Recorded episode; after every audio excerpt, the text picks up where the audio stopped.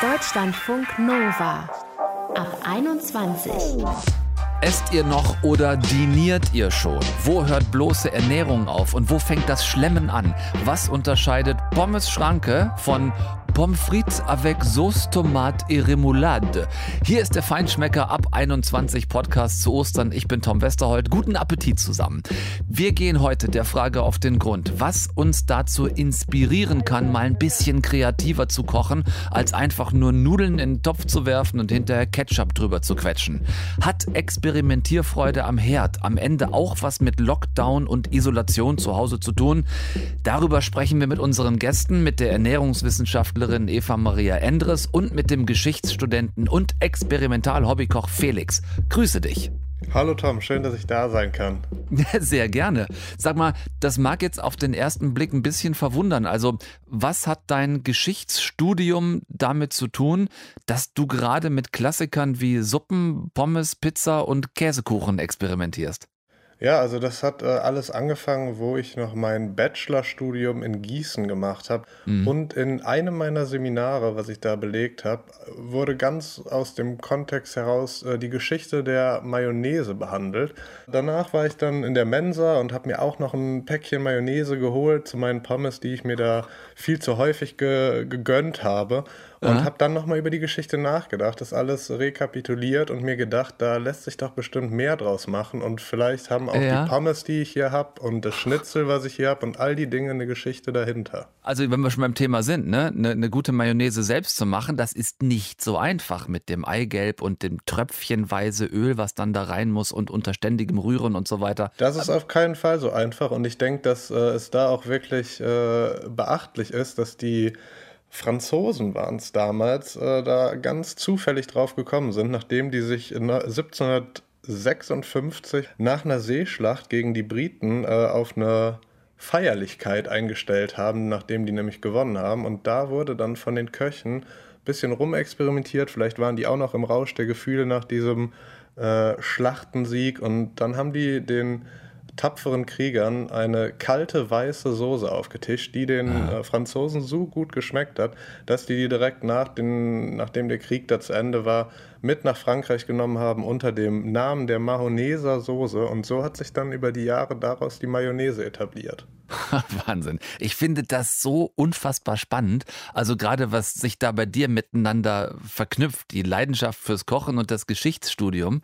Ich finde das sowieso wahnsinnig spannend, wo überhaupt Gerichte herkommen. Ne? Also wenn man sich alleine mal ähm, so die Entstehungsgeschichte des Cafés vorstellt. Ja, das ist bei den ganzen Dingen immer auch ein ewig langer ja. Prozess. Also gerade wenn man sich die Frühgeschichte anguckt, dann hat man teilweise ein Ereignis, was 2000 vor Christus passiert ist und dann ist erstmal 1500 Jahre Ruhe, bis dann 500 vor Christus vielleicht die nächste ähm, wichtige Sache in dem Kontext passiert. Und so ähnlich ist das beim Kaffee auch gewesen. Also da war es ja tatsächlich so, dass äh, vorerst in Äthiopien der Kaffee wie Tee heutzutage einfach so die Beeren mit, mit dem äh, Geäst und den Blättern aufgegossen wurde mit mhm. heißem Wasser. Und das war natürlich noch lange nicht so kraftvoll und so geschmackvoll, wie es dann äh, ein paar hundert Jahre später, ich meine im Osmanischen Reich, ähm, dazu gekommen ist, dass man gemerkt hat, wenn man das Ganze röstet und wenn man die Blätter wegpackt, dass das alles viel intensiver wird.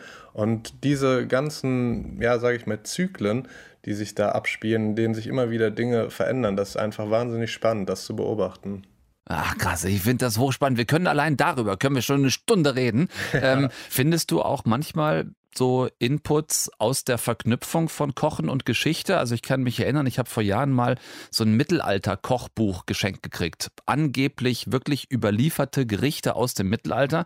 Dann habe ich mal so zwei, drei Sachen davon gekocht aus Neugier und mich erschrocken, wie sehr die tatsächlich nach nichts in Anführungszeichen geschmeckt haben, weil natürlich damals zum Beispiel Gewürze gar nicht so in der Masse vorhanden waren, wie das heute der Fall ist. Und wir glaube ich zumindest, eh so ein, so ein völlig überwürztes kulinarisches Verständnis haben mittlerweile. Ja, das stimmt. Dadurch, dass vieles halt damals noch ganz einfach gehalten wurde und auch wirklich im Vergleich zu heute, wie du schon sagst, eher geschmackslos oder sehr neutral gewesen ist, muss man dann natürlich aufpassen, wenn man sich solchen Rezepten bedient, Ähm, da will ich natürlich auch immer gerne nachschauen, dass ich vielleicht auch passend ein altes Rezept verwenden kann. Aber ich glaube, ich habe es bisher kein Mal geschafft, sowas ähm, in sich geschlossen übernehmen zu können, weil es muss einfach angepasst werden, weil manche Dinge nicht mehr zeitgemäß sind. Es mhm. passt nicht mehr richtig in das Gericht rein. Es ist vielleicht nicht geschmackvoll genug oder sogar, ich hatte es auch schon, dass Stoffe in Urrezepten, sage ich mal, vorhanden waren, e-, etabliert waren, die heute, von denen man heute weiß, dass die krebserregend oder nicht gut für den Körper sind. Und dann äh, kann ich natürlich auch den Teufel tun und das äh, weiterempfehlen. Äh, mhm. Da würde ich, glaube ich, äh, auf lange Sicht viele meiner Follower verlieren auf einen unschönen Weg. Ja gut, wir wollen bitte niemanden vergiften, weder bei dir im Podcast noch Ganz bei uns. Genau. Was machen wir denn jetzt zu Ostern? So ein bisschen was Kreatives, was über, ne, wie ich vorhin meinte, schon Nudeln mit Ketchup hinausgeht, was aber auch niemanden überfordert. Hast du eine Idee, was wir jetzt an Ostern noch so Interessantes auf die Schnelle hinkriegen? Auf die Schnelle was Interessantes für Ostern. Mhm. Das ist natürlich spannend. Da würde ich vielleicht auf eine traditionelle französische Zwiebelsuppe gehen. Das ist mhm. womöglich nicht die Innovation des Jahrhunderts, aber das ist ein klasse Gericht, was auch ein bisschen über die Jahre verloren gegangen ist. Das ist nicht mehr so präsent, würde ich behaupten. Und so eine schöne Zwiebelsuppe mit Baguette obendrauf, dann noch mit Käse überbacken, Gruyère oder Emmentaler, das kann schon wirklich gut schmecken und ist für so ein Osterwochenende vielleicht das Richtige, weil es auch sehr vollmundig ist und man sich danach äh, durchaus auf die Couch fläzen möchte und vielleicht auch ein paar Minuten da verweilen möchte. Ja, ich wollte gerade sagen, klar, einen kleinen Moment vielleicht auf der Couch verweilen und dann, ich, also die, ich nehme die französische Zwiebelsuppe sehr gerne, dann vielleicht noch als kleinen Tipp hinten dran, am Ende des Tages, am Ende dieses Ostertages mit der französischen Zwiebelsuppe schläft auch besser jeder alleine. Vielen herzlichen Dank, Felix, vom Podcast Geschmacksgeschichte. Äh, danke dir für die Zeit bei uns in der Ab 21 und wünsche dir guten Appetit. Deutschlandfunk Nova. Also ich bin ganz ehrlich, ich kann einerseits durchaus grundsätzlich schon ganz ordentlich kochen. Ich habe so ein paar Gerichte, die schon lecker sind, sagen andere. Aber entweder neige ich dazu, die immer wieder zu kochen, weil ich halt weiß, die sind gut aber im Moment auch, weil ich gerade merke, mir geht echt die Kreativität am Herd flöten. Ähm, zumindest mehr, als dass mich die ganze Zeit jetzt kochkünstlerisch beflügeln würde. Und ich habe mich gefragt, was ist das für ein Ding mit dem Kochen und dem Essen und wann haben wir eigentlich Bock drauf und warum?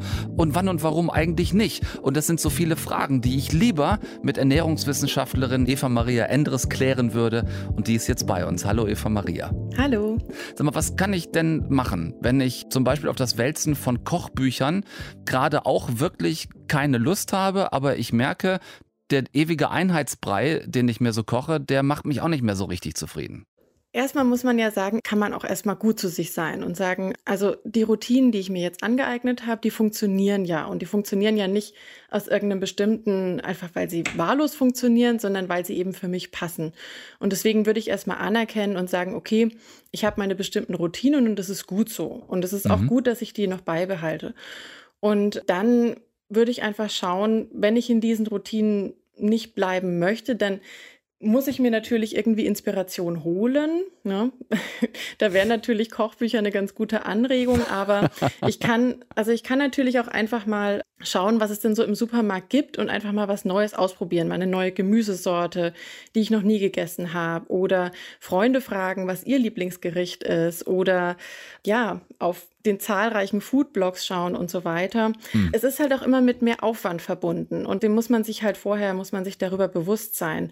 Und deswegen würde ich solche Aktivitäten dann vielleicht nicht auf den Tag legen, wo ich vorher schon weiß, da habe ich eh nicht viel Zeit und ich werde dann abends um 18 Uhr schnell gucken, was im Kühlschrank ist. Das weiß ich sowieso schon. Also sich selber nicht noch den Stress machen schon im Vorfeld, ne? Genau, genau. Sondern vielleicht eher das aufs Wochenende verlegen. Ne? Mhm. Also neue Gerichte müssen ja auch eingeübt werden. Und wenn man sie dann ein paar Mal gekocht hat, dann kann man sie dann vielleicht auch in das normale Repertoire mit reinnehmen sozusagen. Aber solche Experimente würde ich eher aufs Wochenende verlegen und unter der Woche kann man ruhig sich auf die Alltagsküche auch sozusagen zurückziehen. Wo du gerade Experimente ansprichst, ich habe gesehen, auf TikTok trendet gerade Obst mit Eiswürfeln und Kokoswasser. Sind wir schon so verzweifelt beim Kochen? naja, gut, also grundsätzlich muss man natürlich sagen, dass sich unsere Esskultur immer wieder verändert. Und ähm, das, was wir in den letzten Jahren oder Jahrzehnten beobachtet haben, ist, dass wir grundsätzlich schon uns mehr auf Snacks verlegen. Also, dass so die großen Hauptmahlzeiten, dass wir dafür eigentlich alle nicht mehr so die Zeit haben oder vielleicht auch nicht mehr so die Nerven. Es passt einfach nicht mehr so gut. Ja, einfach auch zu faul geworden sind vielleicht. Ne? Also so ein Snack, da reiße ich irgendwie vielleicht eine Tüte auf mhm. und kann sofort losessen. Da muss ich halt einfach nicht erst noch Essen zubereiten. Genau, ganz genau. Also so wie wir das noch aus den 50er oder 60er Jahren kennen, ähm, da gab es halt feste Mahlzeitenstrukturen, Frühstück, Mittagessen, Abendessen. Mittags wurde dann auch noch warm und aufwendig gekocht. Die ganzen Familienmitglieder kamen zusammen, man hat sich die Zeit genommen, eine Stunde, anderthalb Stunden, hat zusammen gegessen. Und dann kamen Maggi und Knorr, ne? Und das war dann der absolute Untergang des kulinarischen Abendlandes. So, vorbei. Naja, gut. Also so würde ich es nicht behaupten. Ne? Also damals wurde das ja schon total gehypt. Jetzt mittlerweile finden wir das natürlich nicht mehr so toll. Aber man muss natürlich auch sehen, wenn ich wieder dorthin zurück möchte oder wenn ich das wieder irgendwie haben möchte, diese feste Mahlzeitenstruktur und dann auch die großen Mahlzeiten, die ja schon auch aufwendig sind, dann muss ich halt auch die Frage stellen, wer diese Arbeit macht. Ne? Und oft bleibt es halt dann doch irgendwie an den Frauen hängen, die sowieso schon sich um Kinder kümmern oder dies oder jenes. Also es muss halt von jemandem gemacht werden. Und damals war es halt auch so mit den Fertiggerichten, dass die auch schon teilweise dazu beigetragen haben, dass Frauen dann zum Beispiel arbeiten gehen konnten und abends halt trotzdem ein warmes Essen im Herd stand. Mhm.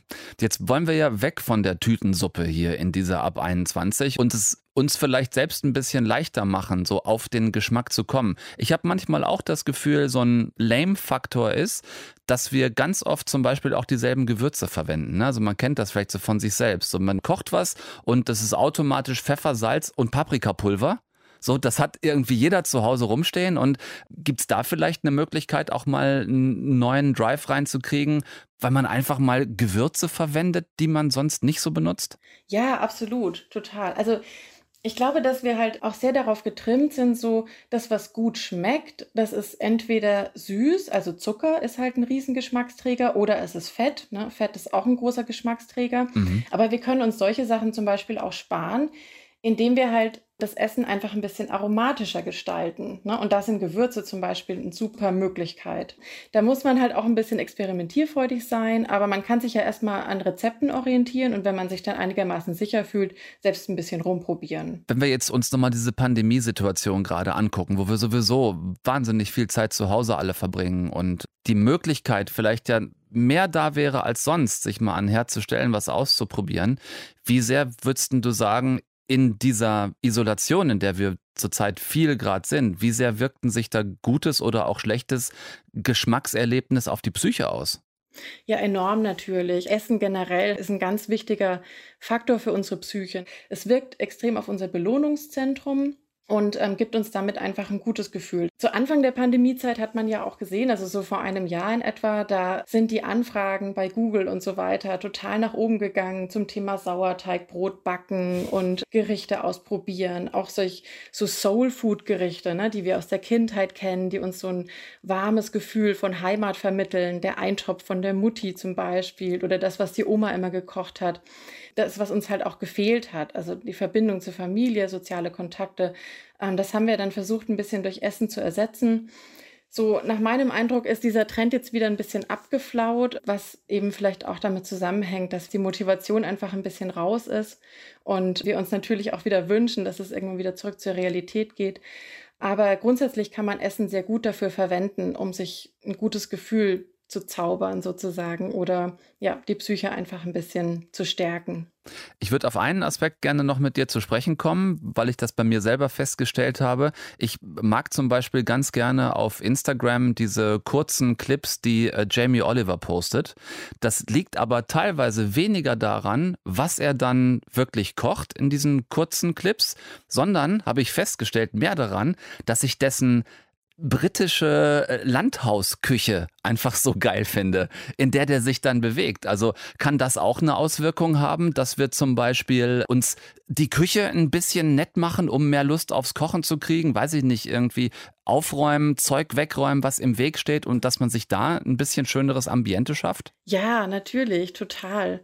Wenn wir Geschmack nur auf unsere Zunge reduzieren würden, dann könnten wir ja nur fünf verschiedene Aromen sozusagen schmecken.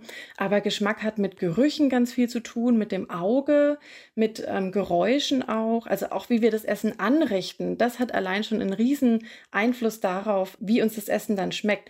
Also das wäre zum Beispiel mein ganz einfacher Tipp, der sich schnell umsetzen lässt, dass man sich ein bisschen Mühe beim Anrichten gibt und das ja versucht mal so wie in einem Restaurant zum Beispiel anzurichten. Ja. Und allein dadurch hebt sich dann schon unser Geschmacksempfinden sozusagen anstatt sich einfach so einen lustlosen Haufen auf den Teller ja, zu klatschen. Genau. Ja. Und dann eben mit Farben zu spielen, also vielleicht ein paar frische Kräuter drüber streuen, das hat auch schon einen Rieseneffekt.